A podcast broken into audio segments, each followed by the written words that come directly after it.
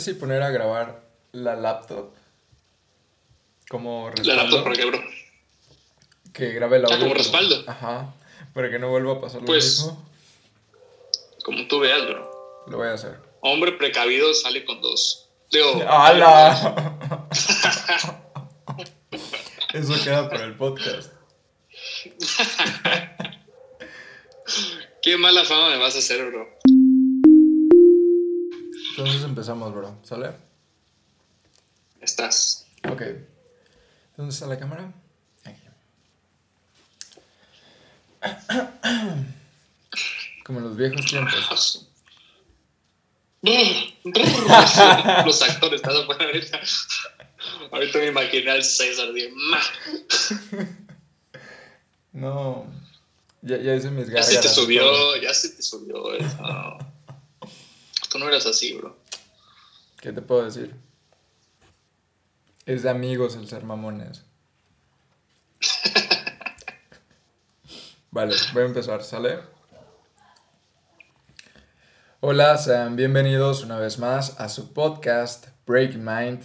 En esta ocasión tenemos a un invitado especial, al protagonista de muchos episodios, de muchas desgracias que han pasado en el podcast. Iván G. Viveros. Y de episodios, y de episodios perdidos. que muy probablemente en poco tiempo verán luz. Los tengo, ¿eh? Los tengo así de que a un botón de publicar, de que solamente falta... Todavía. Sí, están ya en Anchor, o sea, están en la plataforma, pero no están públicos. No, bro, pero ya no quiero nada. ¿Cómo estás, bro? Creo que ni siquiera van a ser relevantes los temas de los que hablamos. Ya ni siquiera recuerdo, pero tienen Pues- bastante tiempo. Realmente no es tan complicado recordar de qué hablamos, o sea, era puro hate. Y bueno, en realidad no, no creo que sea hate, o sea, estábamos hablando acerca de lo que hacía AMLO. Y desa- Sí, era puro hate, ¿no? desafortunadamente... No, pero desafortunadamente lo que hacía, pues sí era como para... No le íbamos a aplaudir, de eso estás de acuerdo. Entonces, Muy.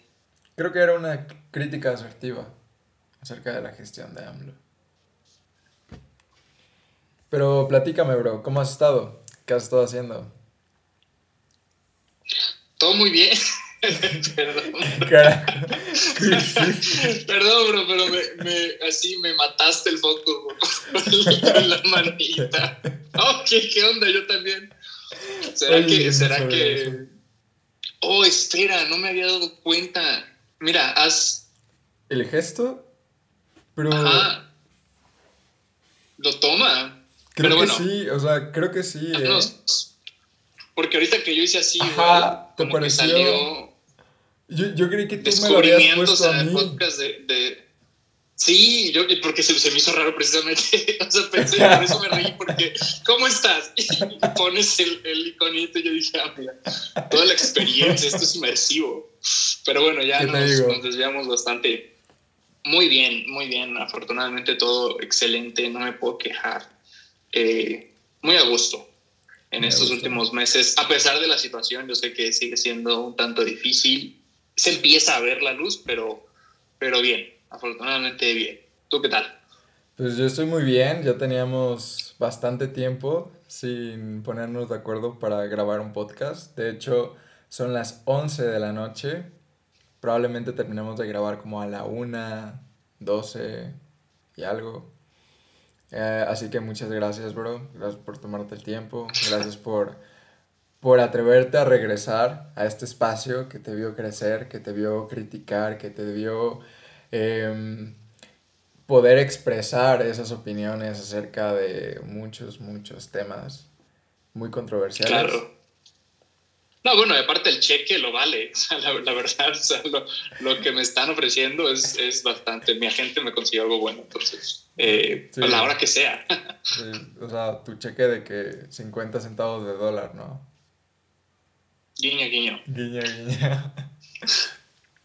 Bueno, bro, pues mira, realmente yo no tengo un tema en el que me gustaría que nos enfocáramos. O sea, yo te dije, bro, grabemos. Tenía en mente uno y creo que lo vamos a tocar. Pero... mm, no, ¿sabes qué? Ya empezamos con ese tema. A ver, quiero saber tu opinión. Hemos estado platicando, yo te he estado hablando acerca de, de, algunas eh, situaciones que se han presentado en mi vida. Y quería preguntarte, Iván, una persona con tanto que decir acerca de, de cosas que probablemente para algunos sean pesimistas. Amigo, Iván, ¿para ti qué es el amor? Mm, ok, empezamos fuertes, ¿no? Eh, para mí, ¿qué es, ¿qué es el amor? Pues, aunque suene muy eh, lógico u obvio, yo diría que es una emoción muy útil si, si se utiliza de manera inteligente. Es contrario a lo que algunas personas con las que yo he platicado piensan, eh, yo, yo, pienso que es, es, algo, es una emoción que se puede dirigir, o sea, no es así como que nada más pase, ¿sabes? O sea, como que yo conozco gente que es así, no, es que el amor no te pregunta y así acá, y entonces como, no, o sea, sí, sí pregunta, no podemos olvidar, no podemos olvidar la lógica y el raciocinio nada más porque, porque te sientes a gusto, ¿no? Con, con algo o alguien, digo, hay amor hacia otras personas, que es, digamos, como el, el, o sea, alguien dice amor y enseguida piensa como personas, ¿no? Puede ser tu familia, alguna pareja, eh, no sé, alguna mascota, a, a vivos y de ahí el amor, yo diría que pues es intercambiable si quieres compasión a alguna actividad, a lo mejor, o alguna doctrina incluso. Eh, pero sí, o sea, creo que eso es para mí no es una sola cosa, es un conjunto de emociones, es un conjunto de situaciones a las que las personas generalmente llaman amor, ¿no? Eh, porque el amor no siempre está ahí, incluso si tú amas a una persona, no siempre está ahí, o sea, como que no, no es, no es algo 24/7, no es algo que esté todo el tiempo ahí, entonces yo siento que en lugar de catalogarlo como una sola cosa, como una emoción, es un conjunto, es un escenario entero y, y hay miles de factores, ¿no? Y lo que amas hoy o a quien amas hoy, a lo mejor no lo amas mañana y al otro día otra vez. ¿sí? Entonces se tienen que alinear. Y es precisamente por eso que si nos vamos del lado de las personas, ¿no? El, concepto interpersonal del amor, o el intrapersonal si quieres igual, pero sobre todo el interpersonal es, es un conjunto de cosas. Tú, tú no simplemente, no es, no es binario, no te levantas un día y dices, ah, amo a tal persona. Eh, amas eh, a esa persona, pero porque a lo mejor piensa igual que tú, porque tienen los mismos gustos, porque tienen las mismas rutinas, porque tienen a lo mejor el mismo tipo de personalidad y eh, la misma energía, si quieren, ¿no? O sea, como que no están, o sea, están al mismo, aunque suene yo muy que aquí disclaimer antes de cualquier otra cosa, no creo en nada en la astrología, entonces si ya estoy obteniendo a alguien, pero pero eso de como vibrar alto, por así decirlo, o la misma vibración y ese tipo de cosas. Lo comento de esta manera porque lo he visto tan presente últimamente que digo que ese es como el más sencillo. En, lugar de decirle vibración, si quieres, vamos a ponerle frecuencia o, no sé, onda de pensamiento. Lo que guste, ¿no? Como le guste llamar, pero, o sea, siempre que se tienen que dar estas combinaciones. Eh, para, para que exista algo de esa manera. Entonces, es algo útil, útil y creo que sano, pero tampoco creo que sea para todos. ¿no? O, es, es, algo que, que ¿cómo, ¿cómo, explicarlo? O sea, ¿a, qué me refiero que no es para todos? No que algunas personas nunca experimenten el amor o nunca sepan qué es lo que, o sea, qué, qué es el amor y, todo lo que conlleva, sino que hay ciertos escenarios o ciertos, ciertas de estas combinaciones que simplemente no se dan en la misma frecuencia. Y cuando hablo de frecuencia hablo de eventos en un tiempo.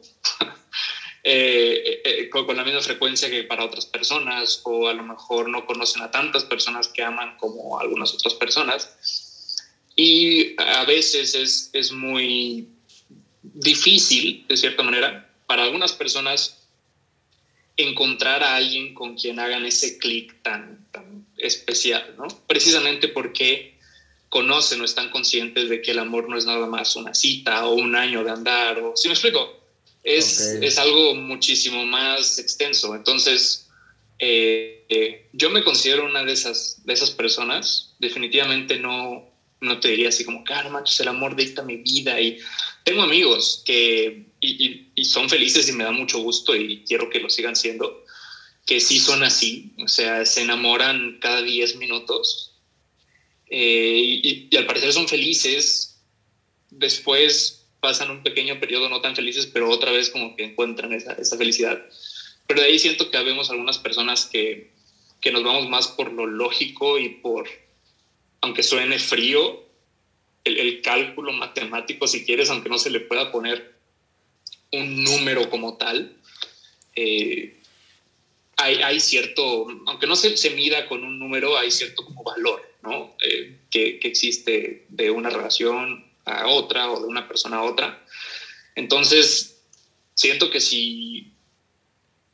Es, es más una actitud. Hay gente que eh, analiza todo.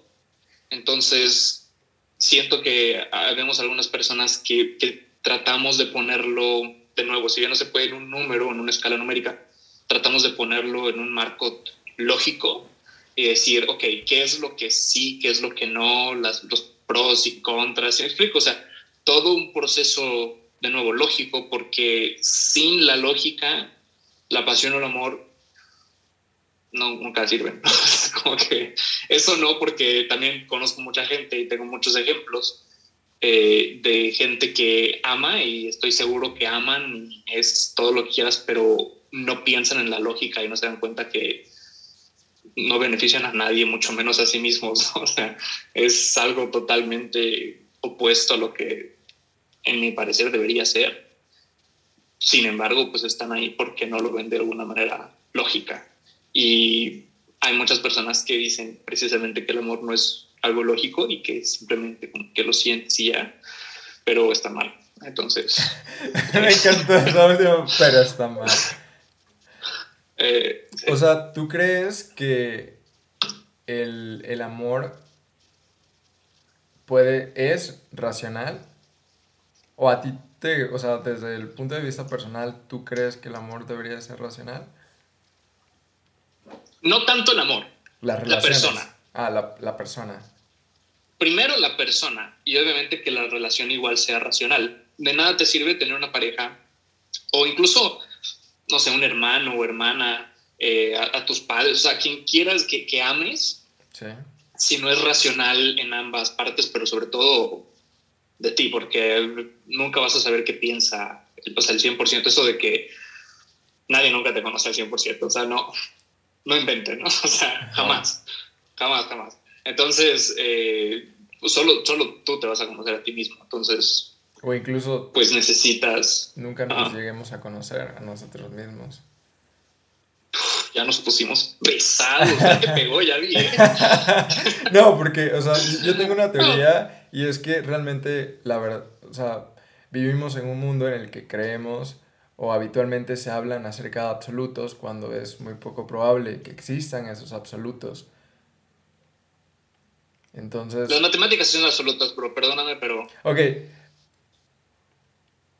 Sí, nos ayudan a acercarnos a una verdad y es lo más cercano que tenemos a una verdad, pero, o sea, ¿cuándo podemos decir que algo es 100% real? O sea, completamente absoluto.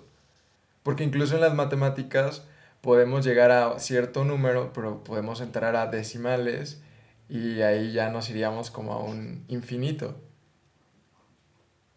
Que también depende mucho de la... o sea, sí. Es algo comprobable. Ajá. Ahí está. Pero ¿hasta dónde nosotros limitamos esos decimales para decir que es absoluto? O sea, tenemos que marcar un límite donde todos estemos de acuerdo para poder establecer, ok, llegando a ese límite, ya es absoluto. Pero estamos dando un significado a ese límite. O sea, simplemente a la palabra de absoluto ya le estamos ponderando un valor, un valor al que nosotros ya estandarizamos que vamos a llegar y eso ya lo, ya lo denominamos absoluto. Pero eso depende del escenario, porque hay absolutos que ni siquiera tienes que medir, ¿no? O sea, simplemente son. Que únicamente, o sea, llega a ese punto en el que el humano ya no, ya no le encuentra el sentido a seguir buscando o ir como a un, a un resultado más puntual y dices, ok, pues ya, ya llegamos, ya lo das por hecho. Pero entonces esa es tu teoría en cuanto a, a conocerte a ti mismo. Sí, creo que o sea, desde mi punto de vista, hoy, que igual mañana no sé, igual y cambio de opinión, creo que el conocernos a nosotros mismos es aceptar el hecho de que vamos a hacer como un cambio constante porque alrededor de nosotros hay variables que están cambiando. Y básicamente la forma más genuina de acercarnos al conocernos a nosotros mismos es el aceptar que no nos vamos a conocer al 100% que el, yo de hoy ya no va a ser el mismo que el de mañana o incluso el de el que esté hablando contigo en 20, 15 minutos. Claro. Sí, no, eh, bueno, ahí, concuerdo. Aunque no, no siento, o sea, obviamente hay cambios, pero siento que más que cambios es adición. Ajá, adición, exacto. Sí. Ah, no, sí, bueno, ahí, ahí, ahí eh, vaya, concuerdo contigo. Pero sí, o sea, viéndolo, digamos, desde un punto de vista del, del amor, es algo muy complicado porque pues cada quien tiene su propia definición y cada quien tiene su propia experiencia, buena o mala, y pues termina siendo pues casi una, una creencia, o sea, ya es casi un ritual, más que algo, algo lógico. Por eso a lo que voy es que la persona es la que tiene que ser lógica eh, conozco, por ejemplo, muchas personas que en verdad creen, o sea, que andan con alguien que saben que no es, o, que hace algo malo, eh, no tan grave, pero a lo mejor no es una persona tan eh, amigable o ética o lo que gustes y más. Pero creen que pueden cambiar esa persona. Entonces, eso es típico, ¿no? Ese es ese escenario así como, o sea, ya sabes, es, es ejemplar. Eh, y es así de no, es que no, lógica, o sea, no es imposible, pero la probabilidad es ínfima, porque esa persona a su vez tiene todos esos escenarios que, que, o sea, que, que no cambia un solo escenario, ¿no? Un escenario no puede cambiar 10 otros escenarios nada más porque sí. Entonces, pues esa es, como mi definición. Yo, yo le daría una combinación de eventos y de interacciones que te hacen, o sea, que, que, sobresalen, ¿sabes? Que, que en una distribución pueden estar eh, en el lado más notable y es precisamente por eso que, que valga la redundancia, uno lo nota y y le da ese valor extra. ¿Y has pensado en el acto per se de amar? O sea, simplemente el acto de amar es probablemente eh, irracional. Pero el hecho de llevarlo a una interacción con otra persona es donde tiene que entrar la razón, porque si únicamente existe el amor, que es locura, pues tiende al caos. Pero el incluir la racionalidad por parte del humano es lo que le da como esa estabilidad. Sí y, no, porque yo siento, yo siento a veces que es más como la novedad, ¿sabes? Eh, de, encontrar, ¿qué es lo que pasa? Es un sistema de, escasez. Porque sabes que no te vas a enamorar del 90% de las personas que conoces. Y si te enamoras del 90% de las personas que conoces, no va a funcionar nada nunca, ¿no? Entonces, Eh, es, un, es un sistema de escasez, entonces sabes que, de nuevo, no te vas a enamorar del 90%, a lo mejor ni siquiera de, ese 10 restante, a lo mejor del 2% o 1% menos de las personas que conoces. Entonces, cuando encuentras a alguien con quien sientes como una, una o sea, con quien sientes química o con quien sientes una conexión y tienen muchos gustos similares y las interacciones, todo lo que gustes, que, hacen que esa persona de nuevo se note y sobresalga entre el mar de personas que vemos todos los días o el mar de personas que conocemos y, que sobresalen, entonces es una emoción, o sea, te emocionas porque dices, wow, o sea, a lo mejor, o sea, hay gente que nunca pudo encontrar esa persona y a lo mejor yo la encontré. Entonces es un,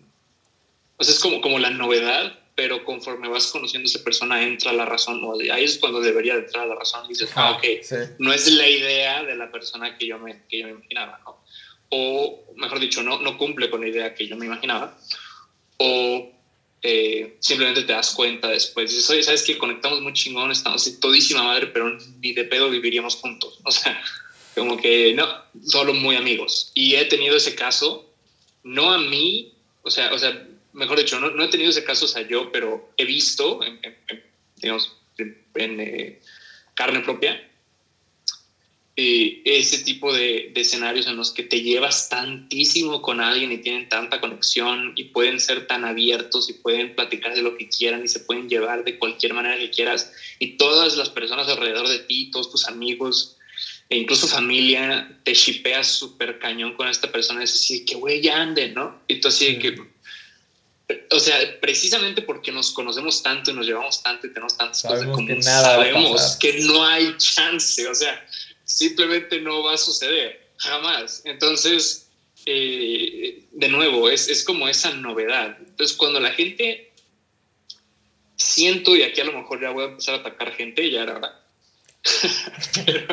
ya te habías tardado, amigo. Pero cuando la gente, cuando la gente se enamora así de que enseguida es porque le, de cierta manera le urge o tiene este, este casi, eh, sí, esto es una necesidad, un orden de, de obtenerlo porque en otros escenarios X o Y pues mm, es infeliz a lo mejor o o no ha alcanzado algún nivel que desearía en cualquier ámbito. Entonces, cuando conocen a alguien que no se sonríe cuando ellos dicen algún chiste, es así como, wow, entonces sí me explico, como que se aferran a esta idea de que a lo mejor, y sí, sí me explico, pero es porque ahí la necesidad es, es, propia, no hay una persona. Siento que las personas que se enamoran así de rápido y así de cañón, eh, no solo no va a funcionar eso, digo, no es imposible, pero sumamente improbable. No solo, no solo eso, eh, entiéndase que, que, vaya a funcionar la relación, sino siento que se necesitan más a sí mismos que, que a la otra persona, porque no han lidiado con algo propio, con algo interno que les permita eh, darse el lujo de decir, como... voy a esperar a, esa persona. Y si no viene, pues ya ni modo, ¿no? O sea, e, estoy bien donde estoy. Es como el hecho de, de pensar que no es lo que la persona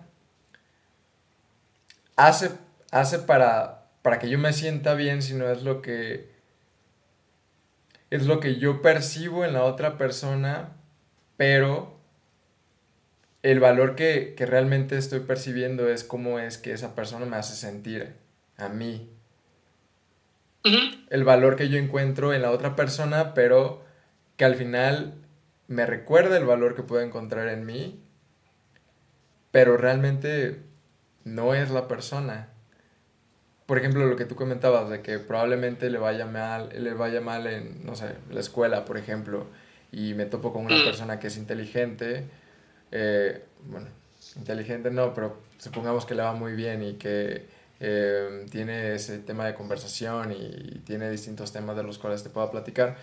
Y entonces tú percibes en esa persona eso que a ti te hace falta y en realidad el valor que tú encuentras no es en la persona, sino en cómo es que esa persona te hace sentir a ti.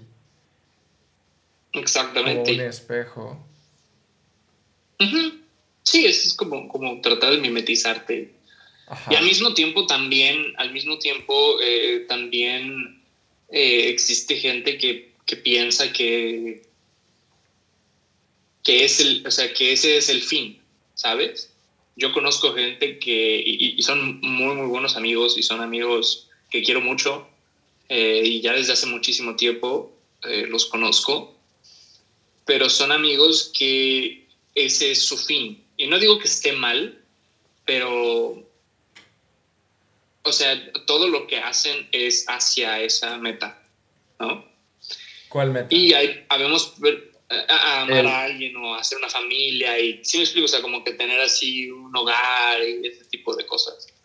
Entonces, hay, hay gente que tiene esa necesidad eh, y hay gente que tiene el deseo, pero son como distintos. Entonces, cuando te vas a la necesidad, a lo mejor es alguien que sufrió infancia o lo que, lo que gustes y mandes que, que, puede generar ese como vacío que están buscando tanto y la gente que, que lo desea, ¿no? que no es a lo mejor algo que necesite, pero lo desea, entonces lo está buscando, pero tampoco pondría eso antes de cualquier otra meta. Y de ahí hay gente, de nuevo, como, como yo, que digamos estamos en, bueno, no, no en medio, porque no, no, no es exactamente ninguno, o sea, no me inclino a ninguno de los dos, sino eh, tengo muchas otras cosas que hacer y cosas que quiero hacer antes de eh, morirme.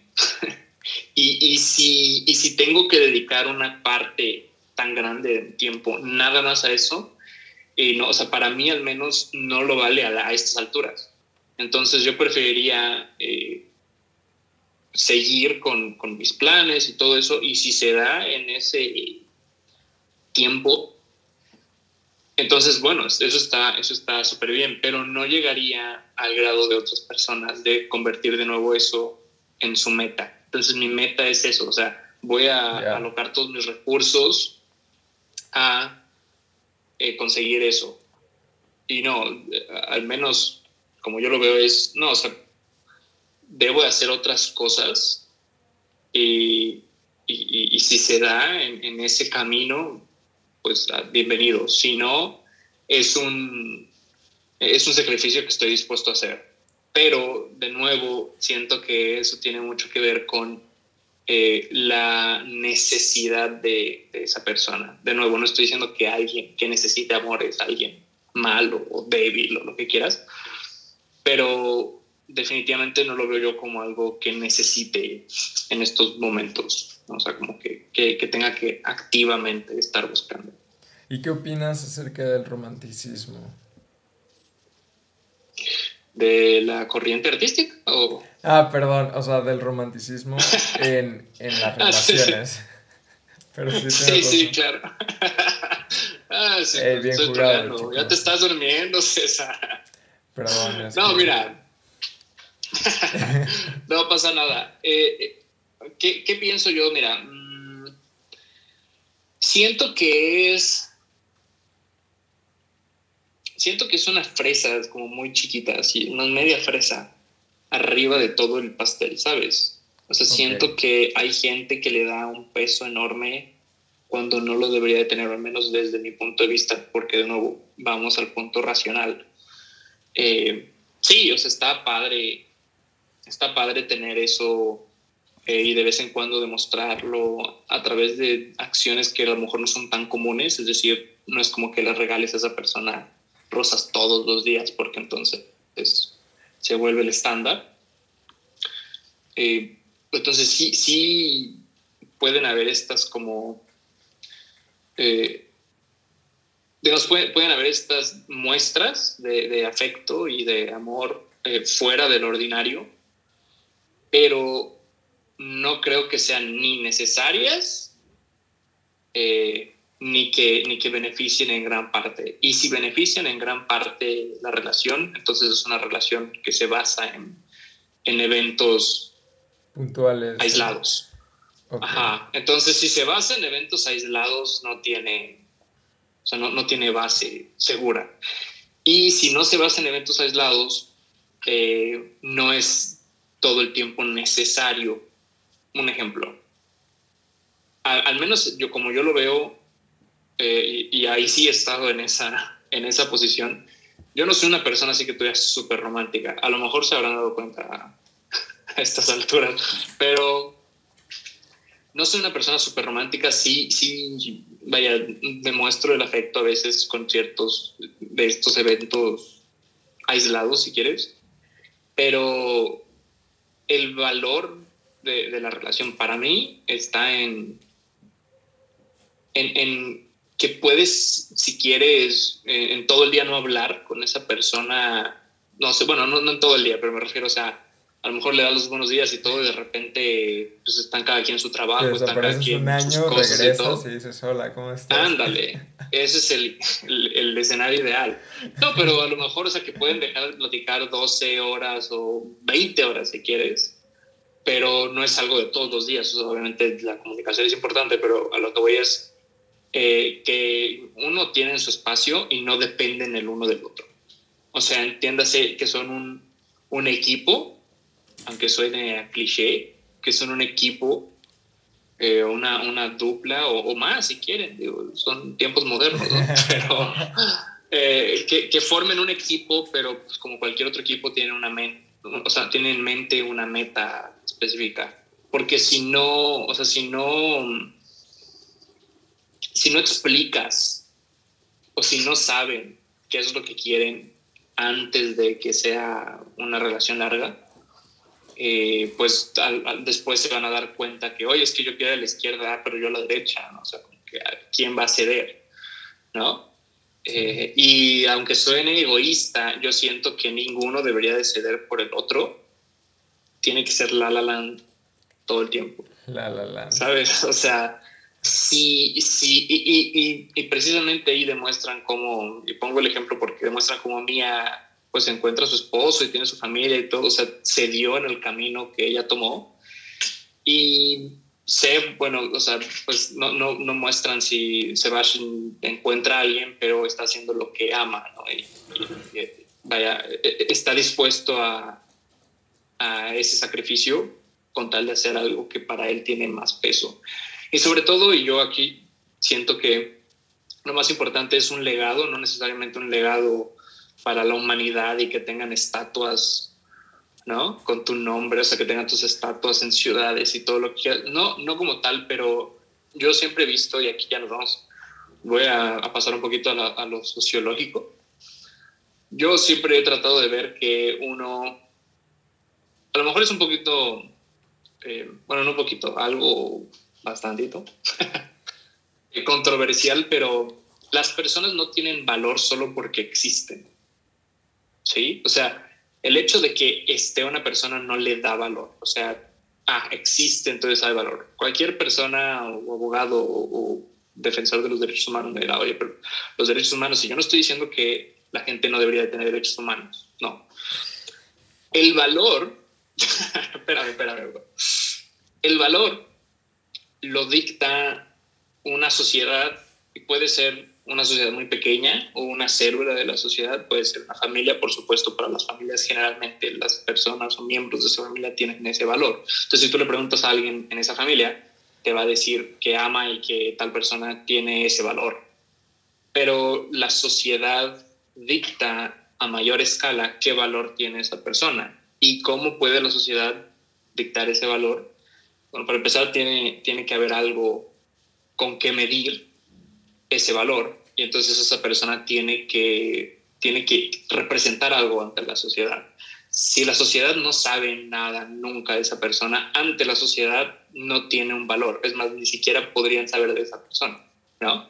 Y cuando digo sociedad me refiero a toda la población del país o del mundo.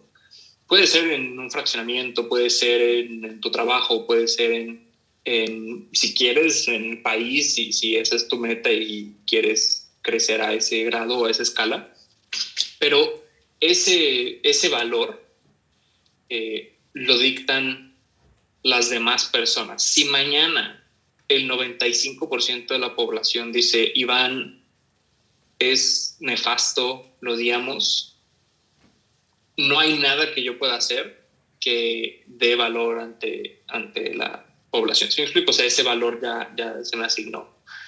Entonces, Y, y, al contrario, si mañana el 95% dice Iván es el mejor, ah, bueno, entonces yo por alguna razón algo, algo hice o algo represento para la sociedad que me da ese valor ante los ojos de todas las demás personas.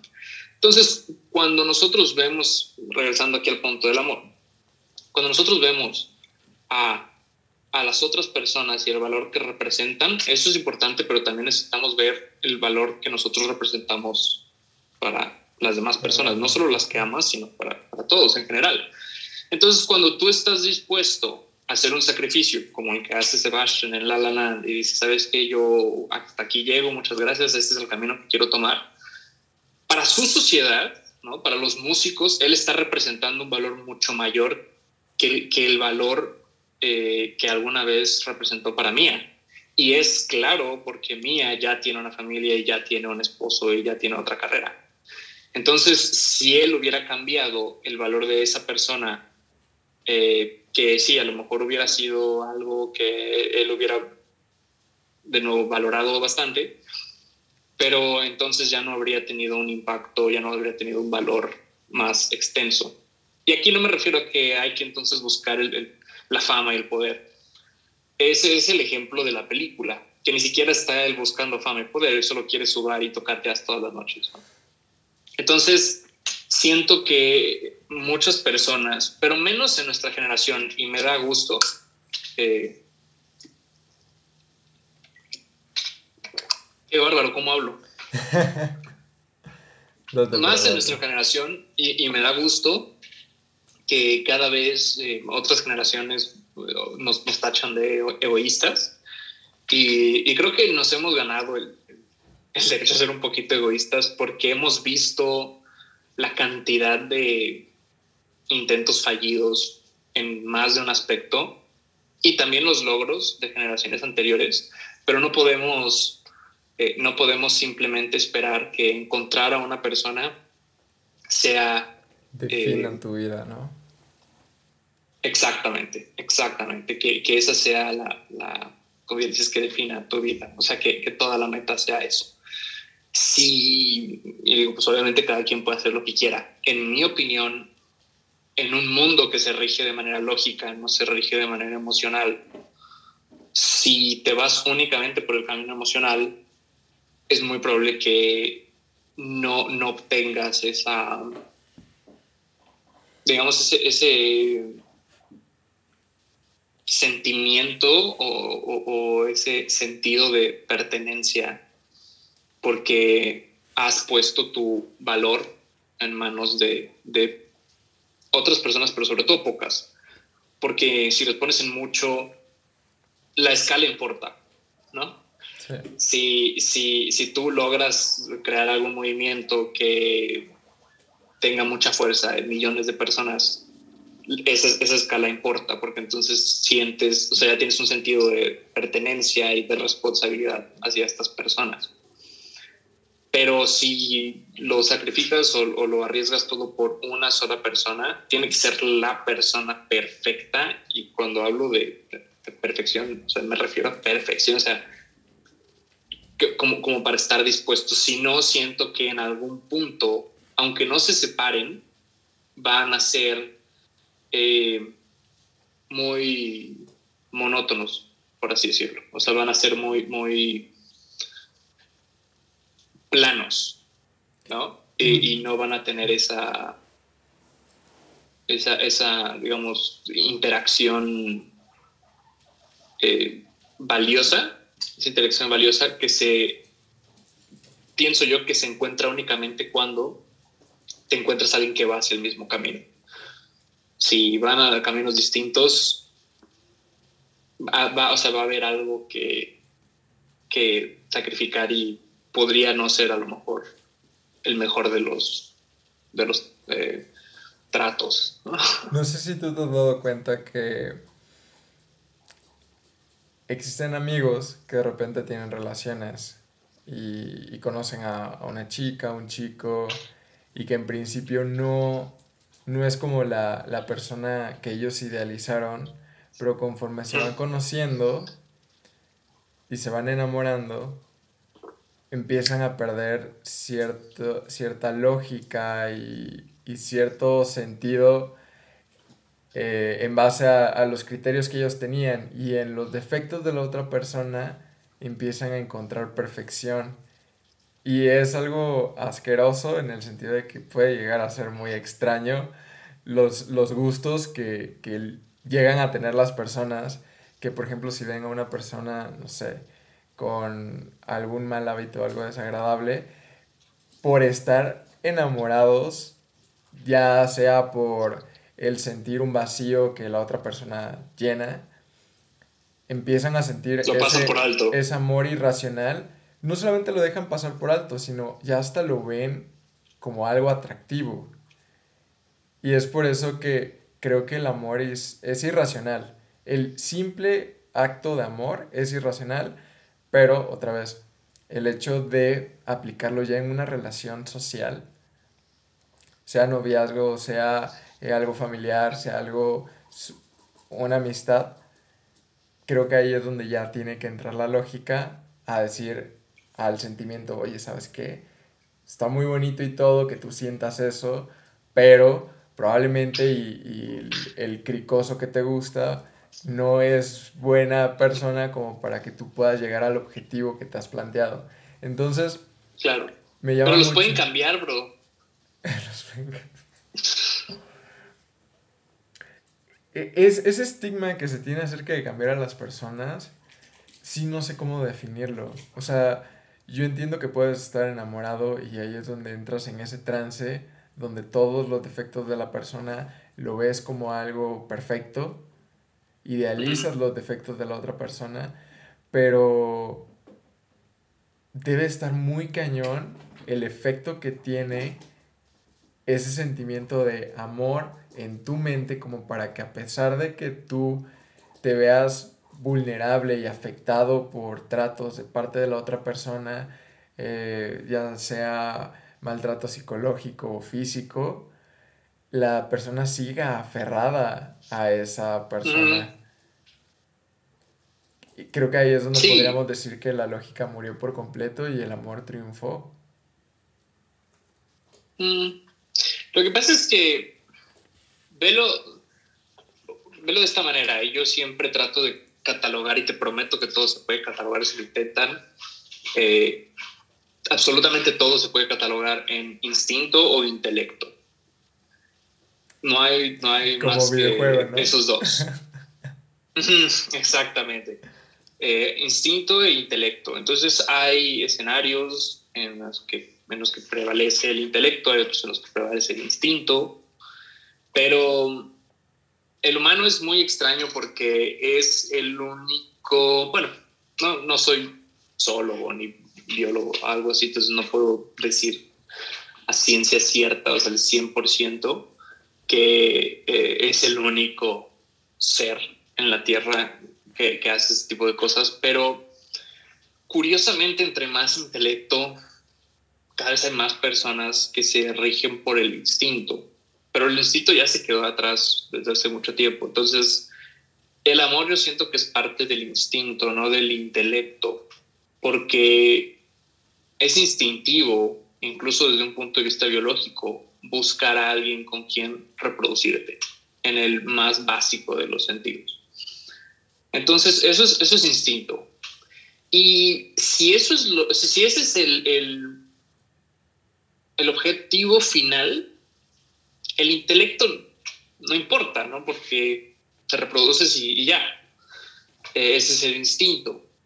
Pero cuando, de nuevo, vives y te riges en un sistema intelectual, no puedes, no puedes basarte y no puedes hacer que todo dependa del instinto. Entonces, em, el amor siento que es muy, muy, muy instintivo, al menos al inicio, y, y, y obviamente no es, no es que yo quiera decir que entonces el amor se tenga que volver algo intelectual, sino cada persona necesita reforzar constantemente la parte intelectual como para eh, evitar y darse cuenta de estos eh, escenarios que a lo mejor no son óptimos antes de, de, entrar al 100 ¿no? o, de lleno a ellos. Entonces, siento yo que, un ejemplo, cuando tú ves, no es, no es tan raro, pero es muy, muy, muy, son muy pocas las veces y generalmente cuando hay un consenso en la manada. Pero si tú ves a un chita que está persiguiendo una manada de caribús o lo que gustes, y van obviamente corriendo todos por su vida y va el chita ahí atrás y de repente está alcanzando una, a una cría porque la cría pues no es tan rápida. Realmente alcanza la cría y y no ves que todos se regresen, o incluso la madre, que se regrese y luche con todo su, ¿no? Con todas sus fuerzas y, y, ponga en peligro su propia vida y que no le importe su seguridad por el, el bienestar de la cría. No, o sea, generalmente dicen, ni modo, ya, ya lo agarraron, o sea, hacer otro. Entonces corren todos Sí, sí, sí, corren todos y, ya, ¿no? O sea, es, la ley de la selva. Pero, pero pues nosotros ya, ya pasamos de eso. Entonces, eh, es, es, o sea, se entiende que entonces el amor te haga hacer cosas irracionales como eh, que una madre, o sea, imagínate que ves a una madre y a su hijo corriendo de un chita, y si el chita agarra al hijo, dudo mucho que la madre humana, por supuesto, eh, diga, chingue, ya, ya ni modo, ¿no? Eh, ya nos vamos, ¿no? Este, hacer otro. No, o sea, te apuesto lo que quieras, que la gran mayoría de las madres, eh, o, sea, o sea, se pondrían en todo el peligro con tal de intentar salvar a, a, este, a la, la cría, ¿no? Pero si lo piensas, y aquí va, a sonar muy, o sea, no estoy diciendo que entonces lo de, no, no lo hagan o que lo dejen de hacer, pero eso no es algo, eso no es algo intelectual realmente, porque incluso si una madre se sacrifica pero deja entonces a la cría sola, esa cría tiene muy pocos chances de, sobrevivir. Entonces, lo intelectual, que obviamente no, no podemos esperar que una madre lo haga en ese escenario, lo intelectual sería, pues, quién tiene más chances de sobrevivir, quién tiene más conocimiento, más experiencia, quién tiene más. ¿Sí me explico? todas esas cosas que pueden ayudar eh, que una cría simplemente no va a tener. Entonces, el amor, pues sí hace algunas veces de lado el intelecto y se va, ¿no? Y no importa qué tan intelectual sea una madre, si algo como eso está pasando, te apuesto que pues se, se va a aventar. Pero aquí estamos hablando de un ejemplo, o sea, es, un escenario eh, al extremo, ¿no? Cuando hablamos de el, cricoso que dices, ¿no? Eh, que a lo mejor no es la mejor pareja o el, mejor ejemplo, y sin embargo dejan de lado esa, esa parte intelectual, siento yo que es porque eh, no tienen entrenada o no han reforzado esa parte intelectual lo suficiente para poner un alto. Esa parte intelectual, hay un, hay un límite, digamos, hay una barra en la que el instinto no le va a ganar a la parte intelectual. Simplemente no. Si tú lo refuerzas y si tú estás consciente y si tú sabes qué es lo que tienes, qué es lo que hay, qué es lo que está pasando, y, y tienes ese intelecto y tienes el autocontrol, no hay algo, o sea, hay, muy pocas cosas que pueden pasar de esa barra como para decir, ¿sabes qué? Voy a hacer lo instintivo y no lo intelectual. Entonces, esas personas es simplemente, siento yo que son un ejemplo de alguien que simplemente no, no tiene el intelecto, no tiene el intelecto para darse cuenta o entonces el instinto le gana al intelecto. Y si el instinto le gana al intelecto, pues ya fue, porque entonces esa persona va a ser, o sea, solo va, solo va a tomar decisiones instintivas. Y de nuevo, cuando te enfrentas a un mundo en su mayoría intelectual o, o en, en, el funcionamiento, pues no puedes esperar que la persona que sigue tu instinto y el instinto aquí, el instinto allá, tenga siempre el mejor eh, resultado. Sí. Cuando mencionaste acerca del ejemplo del, del chita y, y la cría, creo que uno de los puntos que va muy relacionado a decisiones que involucran el amor per se es el hecho de lo bueno y lo malo. Como es que nosotros como sociedad catalogamos el bien y el mal de una forma muy conjunta al amor. Por ejemplo, si hay un bebé, un niño, que tiene cero, cero conocimiento, está en blanco, acaba de llegar al mundo y de repente le dan un, un cuchillo y de alguna u otra forma llega algún pequeño animal silvestre y lo muerde, el bebé va a intentar defenderse y llega a ese punto en el que el bebé probablemente termine matando en defensa propia al animal que lo está atacando. Y entonces aquí se menciona mucho acerca de el amor que podríamos llegar a sentir por el prójimo y de si somos buenos o malos de acuerdo a la decisión que tomemos si queremos matar o no a eso que nos está eh, amenazando. Entonces, la pregunta que me gustaría hacerte es, ¿tú crees que el humano es bueno o malo? Mm, mm, es que mira, aquí es, es un es bastante tricky esta pregunta porque honestamente,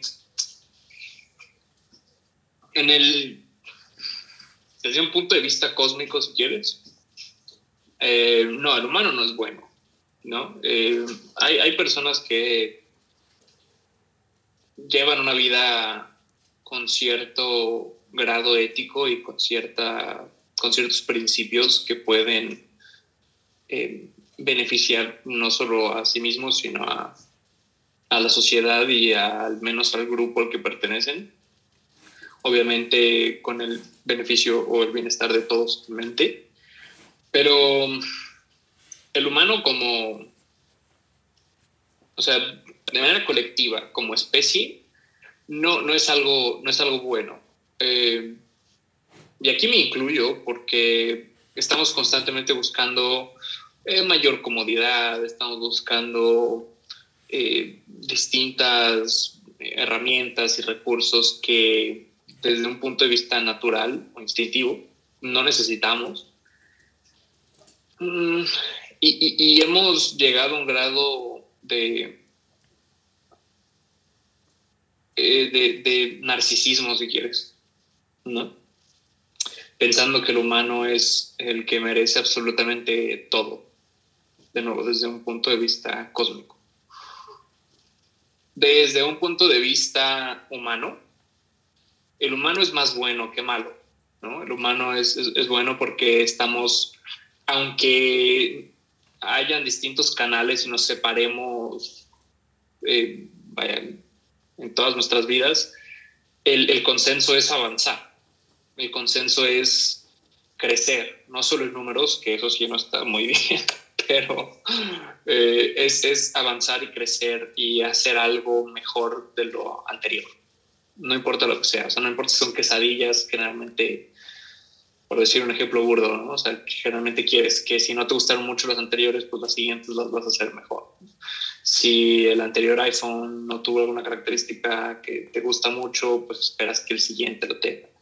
Eh, incluso dentro del consumismo y de las cosas que no son necesarias existe este sentido de progreso. Y si, si, eh, o sea, si, vemos simplemente desde ese punto de vista, de nuevo humano, y descartamos todas las personas que no suman nada absolutamente, y aquí, aunque soy de yo muy mala onda, que ante esa sociedad representan muy poco o nada de valor, y hablo aquí de las personas que que en lugar de beneficiar perjudican, ¿sale? O sea, las personas que verdaderamente no, no hacen nada bueno nunca por nadie e incluso todo lo que tratan, o todo el beneficio que tratan es de, encontrar es propio e incluso pasando por encima de, otras personas. Entonces, descartando todas esas personas, si nosotros vemos a la humanidad, podemos decir, ok, definitivamente como un grupo o un ente vamos creciendo, vamos progresando. Ya si después te pones a ver distintas cosas que están pasando en distintas partes del mundo y te das cuenta de la calidad de ciertos humanos comparado a otras, eh, no creo que haya un país que sea el país ejemplar o el país perfecto o el país que tú digas es que eh, todos debemos ser como ese país, porque hasta cierto punto todos los países en algo perjudican a la naturaleza, a algún otro país. Eh, hay, hay, algo, hay, hay, una, una parte de la letra de una canción que se llama, um, creo que es 19.10 o es 19.10 de Charles Gambino, que dice que ser feliz solo, solo significa que alguien más no lo es. Okay. Porque, porque existe este, este intercambio, este, este balance entre lo, lo cómodo y lo no cómodo, lo bueno y lo malo, el, beneficio y, el daño que pueden percibir ciertas personas. Entonces, siento que las personas que son verdaderamente conscientes no pueden ser 100% felices. O sea, eso de que, aquí yo sé que ya me estoy metiendo hacia la felicidad, pero desde, y sobre todo nuestra generación y generaciones por venir, es una, una búsqueda insaciable y, y, enfermiza por la felicidad que nunca van a tener al grado que creen que la van a tener. Esa felicidad que hemos visto en la cultura pop y en, en series y en redes sociales y todo no existe, simplemente no, no hay, no está, a menos que uno sea sumamente ignorante si alguien es sumamente ignorante, sí puede tener un grado de felicidad mucho mayor, porque precisamente ignora de ciertas cosas que no pueden tranquilizar a alguien. Entonces, hay cosas de las que uno se entera que no pueden tranquilizar a alguien. Entonces, si te encierras, si te aíslas, si eres ignorante, vas a ser feliz porque entonces, o sea, tu vida va a ser únicamente eh, para ti y en tu burbuja y en tu escenario creado artificial, ¿no? Pero eh, eh, ese, digamos, sin llegar a ese grado, la humanidad o el humano, yo siento que, de nuevo, a nivel cósmico es algo malo, pero desde nuestro punto de vista, bueno, pues es algo, es algo bueno porque estamos yendo hacia ese, hacia ese punto en común. Em, independientemente de el, daño ambiental que espero se vaya eh, remediando en las siguientes décadas. Si no, pues ya fue. Pero, o bueno, ya fuimos, mejor dicho. Pero, pero eh, obviamente sí me interesa llegar a ese punto donde ya no, ya no existan todos esos problemas. Pero dejando eso de lado, ajá, o sea, digamos, ah, pues es, es bueno, ¿no? La humanidad es algo bueno. Pero no, no creo que a un nivel cósmico, y aunque suene a muy de Marvel, cuando hablo cósmico, vamos a decir nada más al planeta solar, ¿sale? O sea, no me refiero a, no me refiero a, viaje intergaláctico o lo que quieras. No, no, no. O sea, hablo de eh, sobre todo el impacto que tenemos en la Tierra y el impacto que queremos tener en otros planetas y en otros satélites naturales. ¿No crees que eh, probablemente el humano, el humano sea amoral, pero esté condicionado por la sociedad para tomar ciertas decisiones? ¿Otra vez, perdón? Que si no crees que el humano es amoral, pero se ve condicionado por ciertas decisiones de lo que lo rodea? No creo, no creo porque si tú tienes algo y yo te lo quito, no te gusta. O sea, es, algo básico, ¿no? O sea, vas a, vas a protestar. pero protestas eh, porque, entonces, porque es tuyo, no porque le quieras hacer daño a la persona. O bueno, sí le quiere hacer daño porque lo quiere de regreso. Pero es que entonces eh, eh, probablemente te ha pasado, entonces sabes qué se siente. ¿Me explico? Entonces, no es que sea, o sea, no es que sea moral el humano y entonces nada más se rija por que los demás, a la reacción de los demás, eh, o que es la misma sociedad la que hace que, que, que el humano se comporte. Ahí siento que sí es el instinto, ¿no? Porque, y mira, te, te, pongo un ejemplo, aunque no es la pregunta que me dijiste, es otro ejemplo que representa muy bien la parte instintiva y la parte intelectual. ¿Tú qué preferirías ser, temido o respetado? Ah, cierto, esa pregunta. Eh, recuerdo que la última vez yo había comentado que respetado. Esta vez voy a, esta vez quiero decir temido. Temido, ok. ¿Ya vieron? ok, temido. Eh, ah, lamentablemente, en efecto, si quieres abarcar la mayor parte y obtener el mayor poder, necesitas, necesitas ser temido. ¿Por qué? Porque el respeto viene del intelecto. Para que alguien te respete, tiene que ser alguien educado, o para que respete tu trabajo, para que te respete como eh, autoridad en alguna doctrina o en Tiene que haber cierto entendimiento, ¿no? Exacto, necesitan conocer qué has hecho yo puedo respetar a alguien, o sea, yo puedo ir por la calle y no ando cacheteando a la gente porque sabemos que, que hay que respetarnos, ¿no? Porque, de nuevo, no, eso no es algo que te gustaría, o sea, que te hicieran a ti. Tampoco lo vas a estar haciendo. Entonces, eso eh, es el, el, respeto, digamos, básico, que es más que respeto, yo digo simplemente no perjudicar, es algo neutro, porque no tengo yo una razón para ir cachetando a alguien, ¿sale? Eh, he tenido razones, o sea, hay razones o hay motivos o hay escenarios en los que sí te dan ganas de cachetear a alguien, pero entonces existe un motivo. No vas caminando por la calle y ves a una niña y dices, voy a cachetear a la niña, ¿no? O sea, no es algo, no es algo que pase, es, es neutro. Entonces, el respeto a un nivel mayor viene del intelecto y de conocer quién eres, qué has hecho, ¿no? a qué te dedicas, qué representas a la sociedad. Y no mucha gente de nuevo, o, mejor dicho, mucha gente no practica ese intelecto, incluso no lo tiene. Entonces, eh, si te vas por el lado de, del miedo, el miedo es instintivo. No importa qué tan inteligente o no inteligente es una persona, el miedo es el miedo. Entonces, pongo, pongo este ejemplo precisamente porque es instintivo el decir, esto es mío, yo lo, yo encontré estas vallas o estas moras son mías, me las voy a comer yo. Y si llega alguien y las agarra, o sea, es tu instinto, o sea, no, tu instinto no va a ser así como que, oh, rayos, las agarraron, ni modo, voy por otras. O sea, te vas a molestar, vas a sentir ese, ese disgusto y probablemente respondas de una u otra manera. Entonces, sí llega un punto en el que el instinto ya no es suficiente y entonces entra el intelecto y esa es la parte que alguien podría decir que el humano dicta a, digamos, al conjunto moral, pero se dicta por, por todo eso. Sin embargo, yo siento que si hay una parte, pero una base de instinto que es no me gusta que me hagan eso, entonces no lo voy a hacer yo.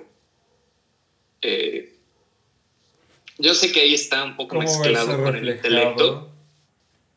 ¿Perdón? Como intentar verse reflejado en la otra persona y decir, ok, si a mí no me gusta, yo puedo creer que yo puedo asumir que a la otra persona tampoco le va a gustar y como yo no quiero que me traten así, yo no los trato así. Exacto, porque es, velo como la empatía, o sea, hay una parte de la empatía que es instintiva, o sea, hay bebés que no entienden nada pero sonríes y, pueden sonreír, ¿no? Y, y, e interactúas y te das cuenta que existe esa conexión, aunque sea muy, muy limitada, pero existe esa empatía, esa, esa conexión. Pero llega un punto en el que obviamente se necesita un intelecto para tener empatía o para, tener o para llegar a un grado mayor de conexión. Eh, entonces, no, no creo que sea amoral. El humano, siento que aunque suene redundante, la moral es uno mismo ante la sociedad. ¿no? O sea, no que, no que lo dicte la sociedad, sino es lo que te dictas tú frente a la sociedad. Eh, no sé si me, me explico. Sí. Que básicamente tú puedes partir acerca de tu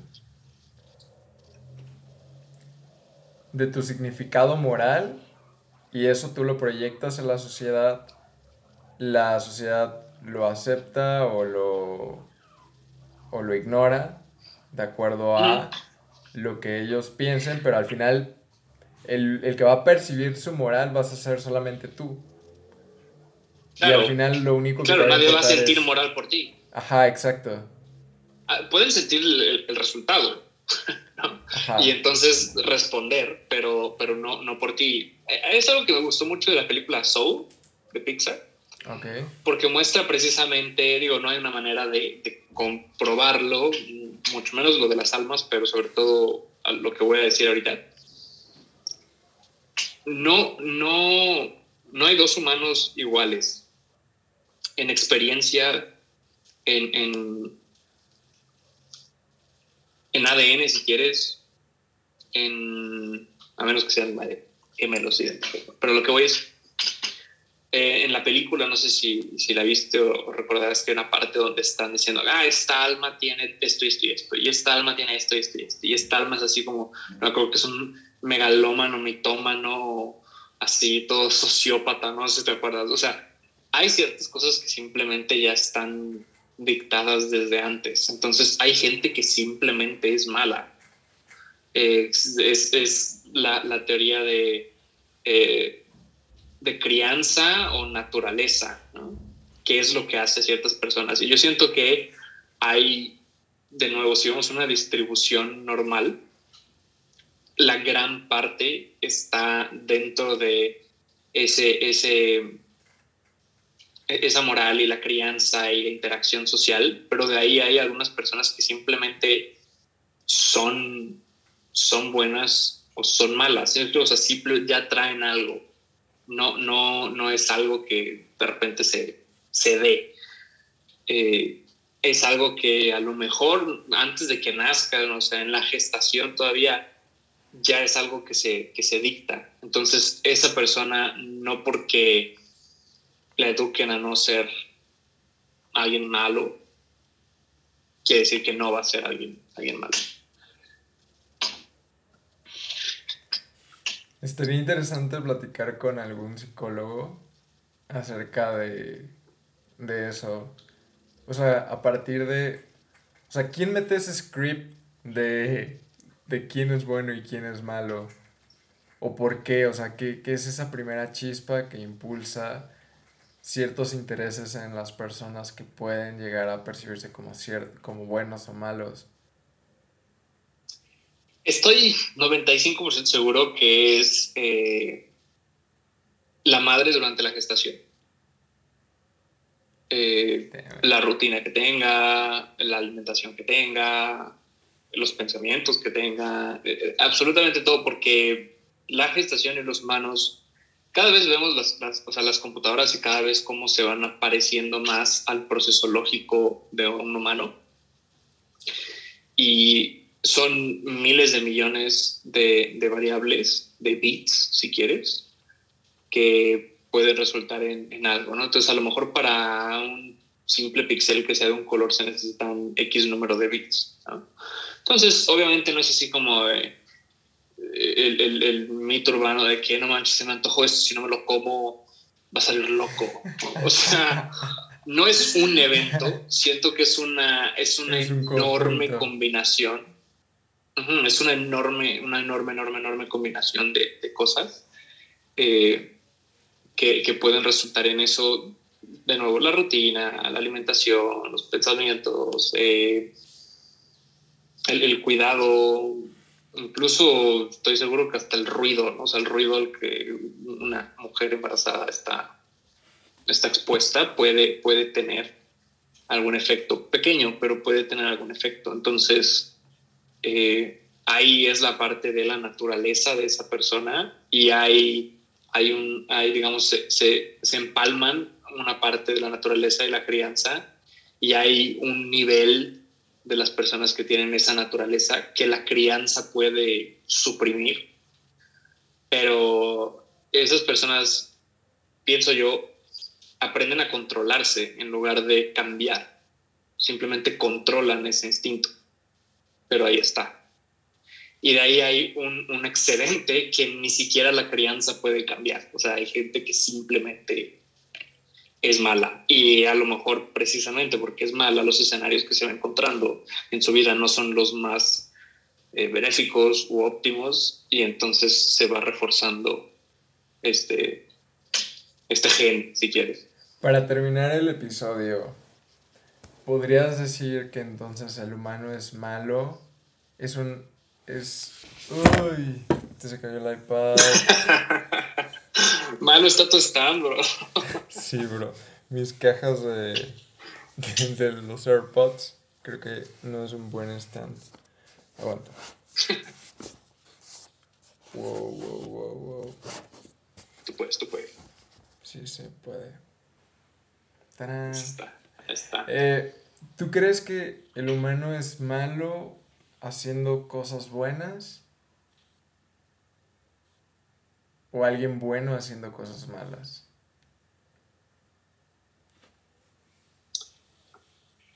Mm, en la mayoría.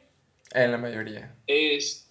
En la mayoría, sí, porque ahí sí no, no se puede decir como definitivo, pero yo creo que en la mayoría es. Eh, no es. No es.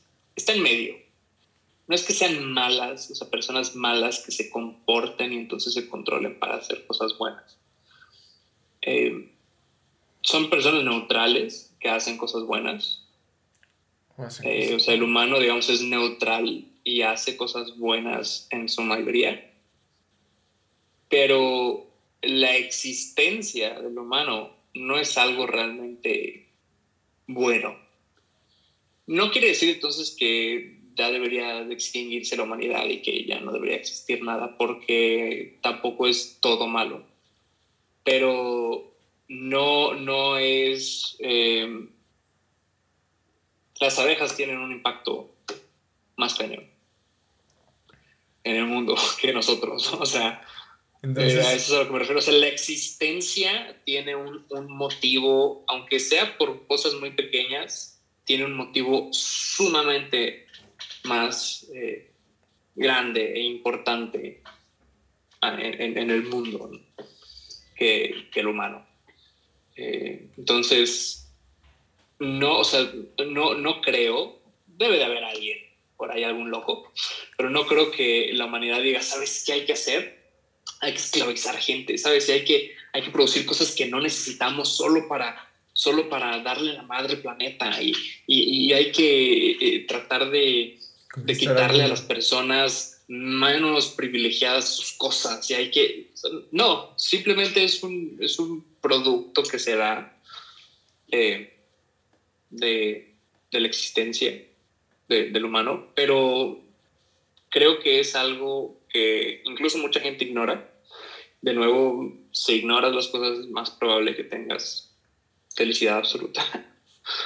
Eh, en lugar de pequeños como parches de felicidad en una vida neutra. Tampoco quiero así que todo mundo se deprima. Pero, pero eh, si bien, de nuevo, si bien no deseamos ese como, como mal, al fin y al cabo el hecho de que estemos aquí, el hecho de que tengamos las cosas que tenemos y el hecho de que sigamos el camino que estamos siguiendo, termina perjudicando a una parte de la población y al mundo en general, sobre todo al ambiente. Entonces, no, no puedes como decir que somos totalmente malos, porque no es como que lo hagamos con ese fin, pero tampoco somos totalmente buenos porque no estamos dispuestos a, a sacrificar eso por ese fin. Perfecto. Pues creo que con eso acabamos el episodio de esta semana. Bro, algo que te gustaría mencionar, redes sociales, qué estás haciendo, no sé. Redes sociales no tengo nada, nada personal, la verdad. Tengo unas cuentas súper muertas que estoy a punto de cerrar. Eso es lo que te iba a preguntar. ¿Qué, ¿Qué, onda? ¿Qué onda con esas cuentas? Mira, mi cuenta de fotografía pues está muertísima porque tengo más de año y medio que no salgo a tomar fotos. Ok. Eh, esa es una. Y otra, eh, mi, cuenta de arte, pues, pues fue, un, proyecto, nunca, nunca intenté perseguirlo así como de manera profesional y crecerlo a nivel, a una escala mucho mayor. Pero pues estuvo padre, vaya, experimenté ciertas cosas que me agradaron bastante. Sobre todo que, que logré vencer de cierta manera algunos miedos. No miedos, pero por la naturaleza del trabajo era algo que no que no había yo pensado antes en publicar, ¿no? Ok. Y existía esta como... Ese tabú. Preocupación ah, okay. de, de, la respuesta, sobre todo de las personas que más me, me importan. Los demás, pues no me importan. pero, pero las personas que más me importan, ¿cuál sería su respuesta? No, no importó tanto como para decir abstente, uh -huh. pero sí, sí lo pensé un tiempo, como decir, ¿será que sí, será que no? Pero ya a estas alturas, entre el trabajo y otros proyectos personales que tengo, la verdad la he tenido así descuidada, entonces ahí sigue mi, mi, mi cuenta de, de arte, Iván G. Viveros como donde venden plantas, pero sí. en plural. Eh, pero la verdad ya está bastante olvidada, abandonada. Entonces, no sé si, si continuaré en algún punto o si mejor cierro porque mi odio por las redes sociales sigue creciendo bastante. No lo puedo esconder. ¿Y no has pensado en hacer algo con el tema de programación?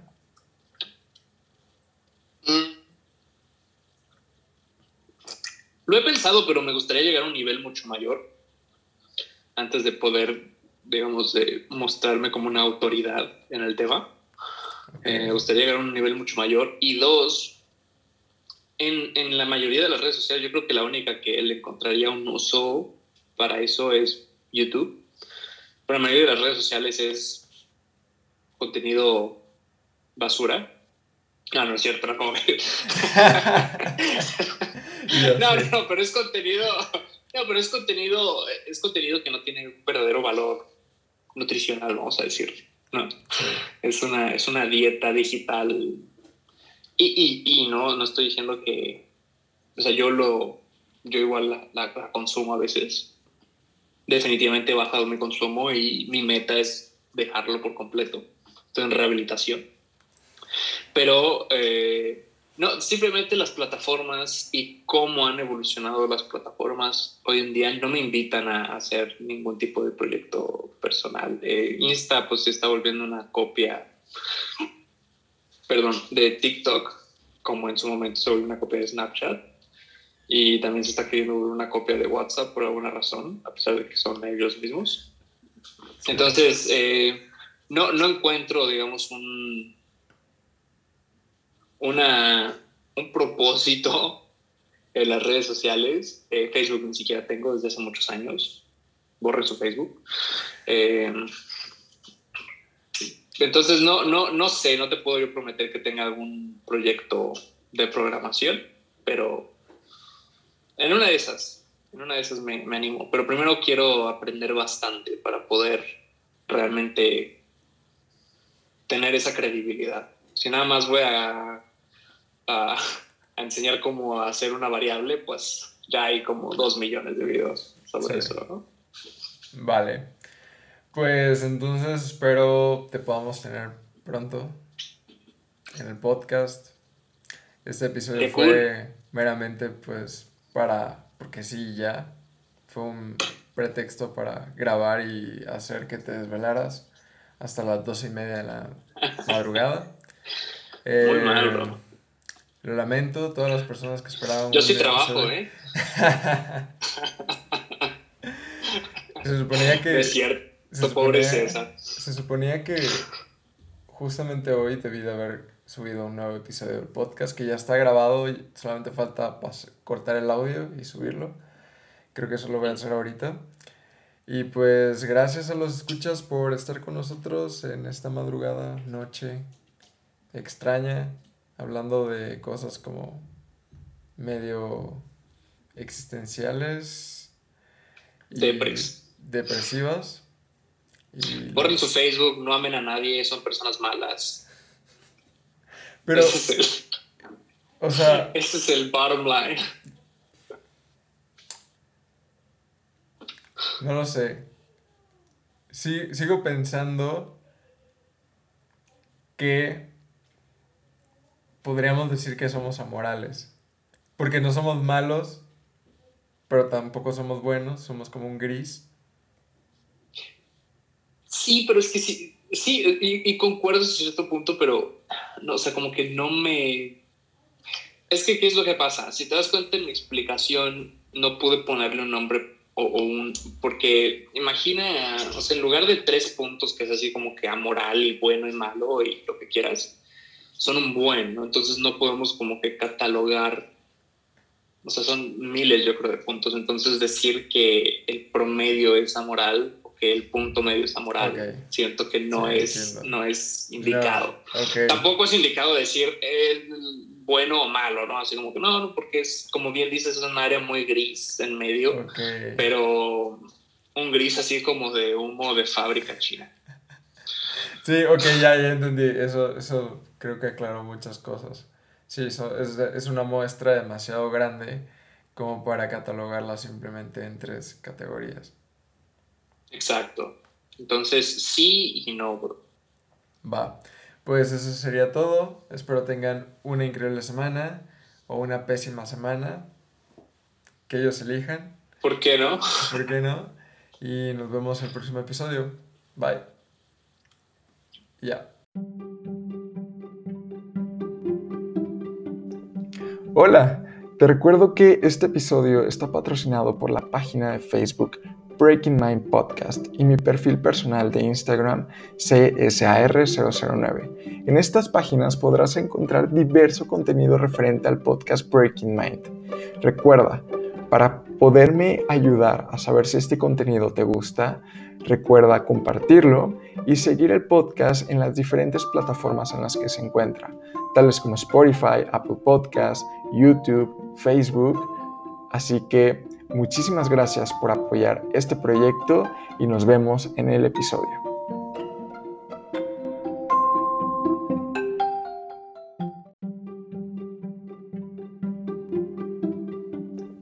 Hola, te recuerdo que este episodio está patrocinado por la página de Facebook Breaking Mind Podcast y mi perfil personal de Instagram CSAR009. En estas páginas podrás encontrar diverso contenido referente al podcast Breaking Mind. Recuerda, para poderme ayudar a saber si este contenido te gusta, recuerda compartirlo y seguir el podcast en las diferentes plataformas en las que se encuentra, tales como Spotify, Apple Podcasts, YouTube, Facebook. Así que Muchísimas gracias por apoyar este proyecto y nos vemos en el episodio.